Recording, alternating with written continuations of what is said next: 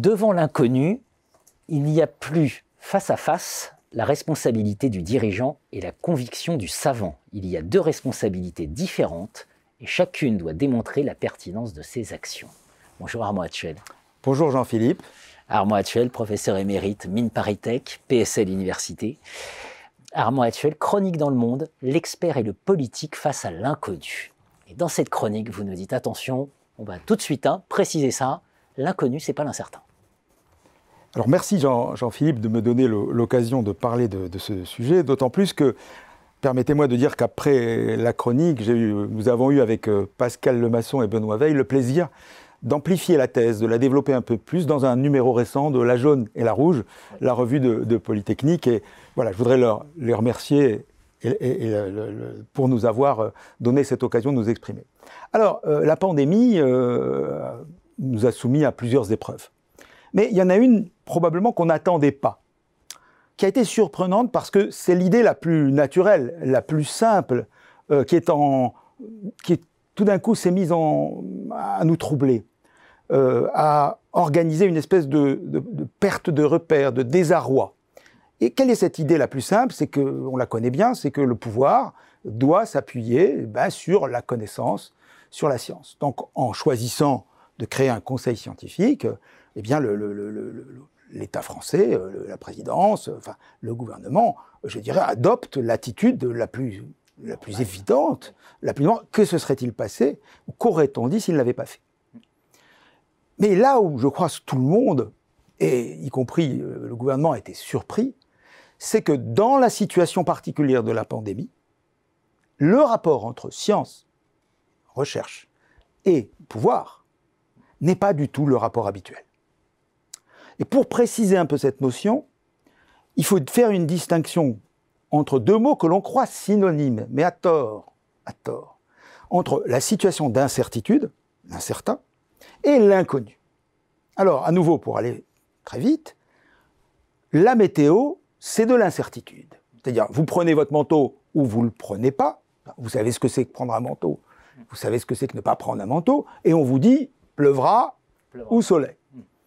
Vous ne savez pas s'il pleuvra ou soleil. Et la météo est là pour mettre des probabilités, pour vous indiquer un certain nombre de choses, et puis vous prenez votre décision. Plus la météo est bonne, plus votre choix est éclairé. Les jeux de hasard, c'est pareil. Mais dans l'inconnu, c'est pas du tout ça. Dans l'inconnu, c'est comme si on vous disait, la météo vous disait, écoutez, je ne comprends pas ce qui se passe, je vois apparaître des nuages que j'ai jamais vus, je vois apparaître des formations météorologiques que je ne connais pas, et pour l'instant, je ne peux pas vous en dire plus.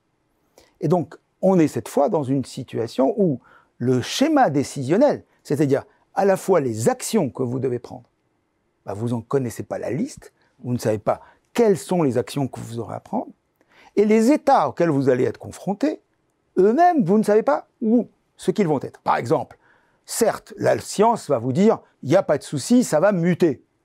Donc ça, vous le savez. Mais ce que la science ne vous dit pas, c'est si ce mutant, il va venir vite, pas vite, s'il va être venir d'Angleterre ou du Brésil, et surtout s'il va être méchant ou pas. Et surtout si vos vaccins vont être adaptés.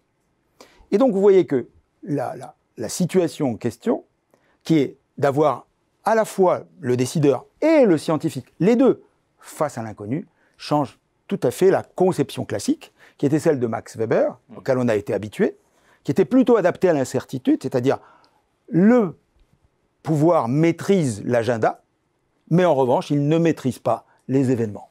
Et il ne maîtrise pas les effets, et c'est la conviction des, scientifiques qui l'a eu. Alors qu'est-ce que ça change? Ben, Ça change que tout le monde a entendu parler euh, dans ses études de l'éthique de responsabilité pour le dirigeant et l'éthique de conviction pour le scientifique. Eh bien non, dans l'inconnu, on a deux responsabilités. Celle du pouvoir, elle est très importante, elle est inchangée. Mais elle, a une dimension supplémentaire qui est due à l'inconnu. C'est qu'il sait que le scientifique ne sait pas. Qu'il ne sait pas tout. Qu'il aura lui-même des surprises. Réciproquement, le scientifique sait lui aussi qu'il ne sait pas. Donc il sait qu'éventuellement ce qu'il va dire aujourd'hui, à la date T, aux politiques, sera faux demain. Donc il risque d'emmener le politique dans une espèce de séquence d'actions incompréhensible, illisible. Eh bien, je crois que la pandémie nous a fait prendre conscience de tout ça, que nous connaissions, nous chercheurs, mais par l'innovation. C'est le paradoxe. C'est que les innovations de rupture, les innovations radicales, vous plongent aussi dans l'inconnu. Bon, c'est moins l'inconnu, moins dangereux, mais formellement, du point de vue de la logique, de la rationalité, c'est la même chose. Alors, qu'en déduire? Bien d'abord, la prise de conscience que les deux responsabilités sont différentes et doivent être affirmées comme différentes. Mais attention, quand par exemple un président, euh, on vient d'entendre parler de cette métaphore, on a dit du président qu'il était plus épidémiologiste que les épidémiologistes. Mais ça veut tout simplement dire qu'en situation d'inconnu, il est capital que vous compreniez les limites du savoir de l'épidémiologue. C'est votre responsabilité politique de décideur. Savoir ce que la science ne sait pas, c'est votre devoir vis-à-vis du peuple. Le peuple n'attend pas de vous que vous lui fabriquer une science qui n'existe pas, vous politiques. Mais du point de vue de la science, quelle est la responsabilité? Et on le voit très bien. L'urgence, c'est de s'organiser pour limiter, sortir de l'inconnu. Et donc, c'est de venir le plus vite expliquer à tout le monde les décisions qu'on prend pour avancer. Et vous voyez comment des débats sur lesquels je ne reviendrai pas, sur les différents types de traitements, l'espèce de, comment de, cacophonie médiatique sur ces sujets, là où on aurait attendu, je dirais, une certaine tenue, surtout, si vous voulez, un, mode d'organisation, si vous voulez, par exemple, de la bienveillance entre chercheurs, s'écoutant, puisqu'on est dans l'inconnu, bah, toutes les pistes peuvent être prometteuses. On a eu plutôt, si vous voulez, une espèce de, représentation de la vulnérabilité de, du système scientifique en situation d'inconnu. Et ces deux vulnérabilités, au lieu de se renforcer, si vous voulez, de se euh, mutuellement, de s'adosser l'une à l'autre, eh bien, à certains moments, on les a vus au contraire bah, s'auto, en quelque sorte, éroder, au point que euh, le grand danger, évidemment, c'était que euh, pour le, citoyen, ce soit la confusion euh, totale. C'est-à-dire que lorsque, si vous voulez, une décision, on peut admettre une décision politique. Dans l'inconnu, la rationalité ne disparaît pas. Hein. C'est la grande découverte que nous avons faite, sur le plan théorique. L'inconnu a sa rationalité, mais c'est pas la même. C'est pas la même que, l'incertitude. Par exemple, euh, il est évident que un pouvoir a le droit de dire je recommande les masques, par exemple, même si je sais qu'il n'y a pas d'études scientifique pour le prouver. C'est une stratégie de précaution. Mais un scientifique doit pouvoir dire les études que j'ai montrent, par exemple, que les masques sont utiles, mais je sais aussi que on n'en produit pas, on ne peut pas en produire. Donc j'ai cherché des alternatives. Mais j'en ai pas. Et vous voyez que cette double, gestion de l'inconnu consolide la relation entre le pouvoir et le monde des sachants, et évidemment le tiers.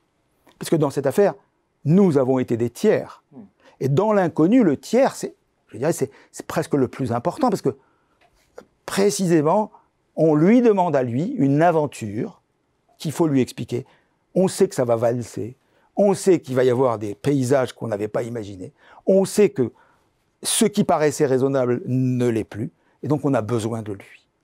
Et donc, si vous voulez, par rapport à cette chronique du monde, je pourrais dire que j'ai presque envie, avec vous, parce que ici nous réfléchissons ensemble, de dire que grâce à ces deux responsabilités, si elles sont bien assumées, la troisième peut l'être, celle du citoyen assumer les trois responsabilités pour sortir du désarroi. Exactement. Sortir du désarroi. Merci Armand Tuel.